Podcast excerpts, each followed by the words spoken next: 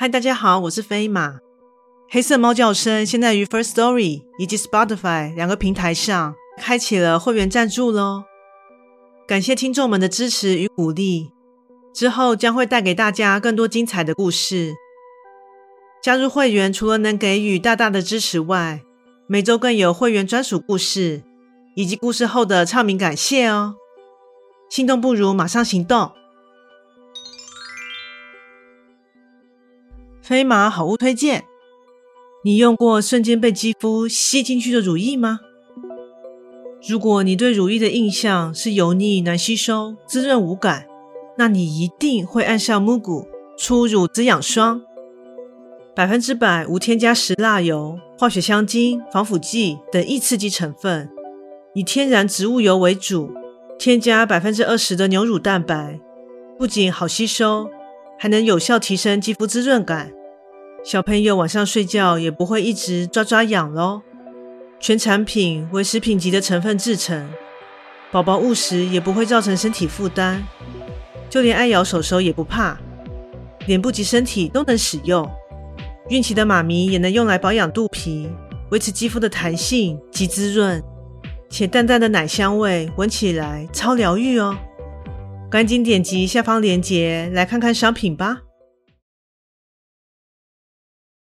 说起药品，真的是病人们的福音，总是能救人于急症之中。但若是哪天你亲眼目睹到一个诡异的东西从药罐中钻出来时，试问你还敢再服用那药物吗？现在来听听这则故事：怪谈故事，药罐里的东西。很多事情若只是纯粹听说，一定不会让人感到毛骨悚然。不过哪一天一旦亲眼看到，便会让你此生难忘。前几天我搬入一间新公寓，也认识了原本住在里面的室友。我俩见面后便寒暄起来，之后对方便很好心的。帮我一起整理房间，因为我们聊得蛮投缘的，所以便毫无悬念接受他的帮忙。而也因为这样的契机，我从对方口中知道了一件神奇的事：原本身体很不好的他，在某次因缘际会下得到了一种药，服用了一段时间后。不但身体状况好转，甚至状态还变得比以前更好。说着说着，他从口袋拿出一罐药，顺手放在了门旁边的矮柜上。说起那罐药的外观并不特别，但因为容器并非透明的，所以看不到里面的状况。而当下正忙于房间整顿的事宜。所以也没有把这件事放在心上。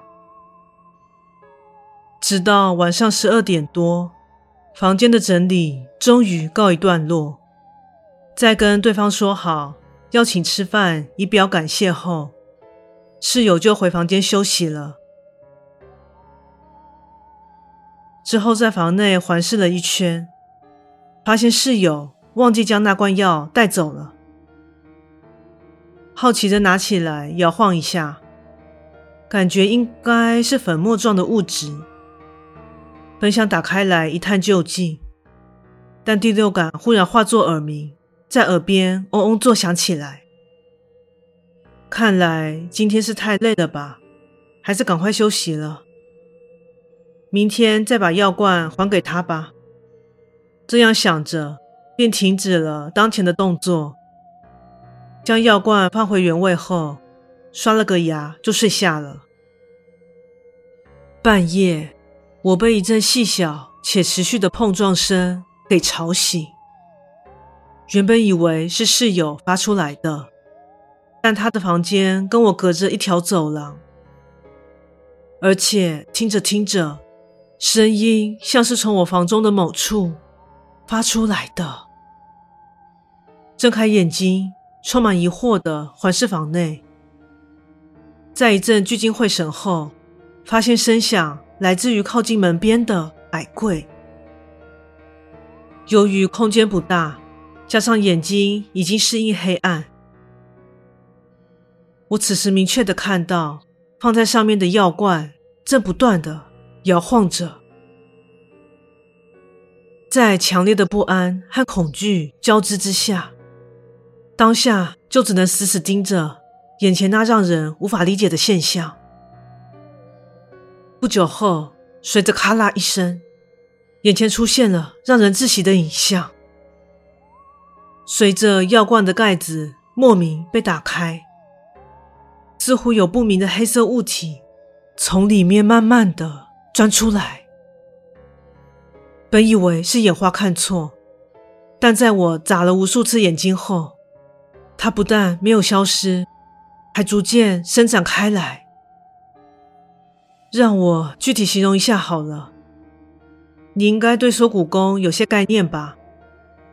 我眼前的东西，仿佛之前是将自己折叠无数次，并进入罐中，而现在它正一寸一寸的恢复它原本的样子。在目瞪口呆又无法动弹之下，最后呈现在我眼前的，竟是有着三对手臂且形体巨大的黑色骷髅。跟你想的一样，我当下也觉得那很像死神，但唯独缺了斗篷。经历了短暂像是休克的体验后，我失声尖叫出来。正当那东西缓缓的用手部爬行的方式靠近我，此时房门猛然被打开，惊魂未定的看向门边，原来是室友进来了，而那巨大的骷髅也瞬间消失无踪。在经历了双重惊吓的我，一时半刻什么都说不出来。抱歉，擅自进来。话说你怎么了？刚刚叫的那么大声。哦哦，没什么啦，好像做噩梦了，呵。我吞吞吐吐的说着，眼睛顺势飘向了门上后方。呃，对对了，你的药忘记带走了，在你后方的矮柜上。我赶紧跟对方说。室友在取回了药。又关心了我几句后，便帮我关上了门。而在那药罐离开我房间后，一切又归于平静。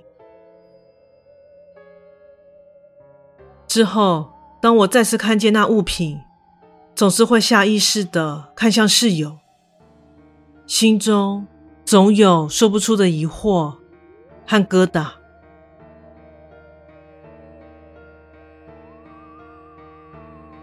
故事说完喽，感谢你的收听，诚挚欢迎订阅我的频道。若身边有喜欢悬疑惊悚类故事的朋友，也欢迎将本频道推荐给他们。飞马目前经营的平台有 Podcast、YouTube、Facebook 以及 IG，诚挚希望大家前往以上平台搜寻“黑色猫叫声”，并帮我订阅及追踪哦。最后，再次感谢你的支持，那我们下次再见。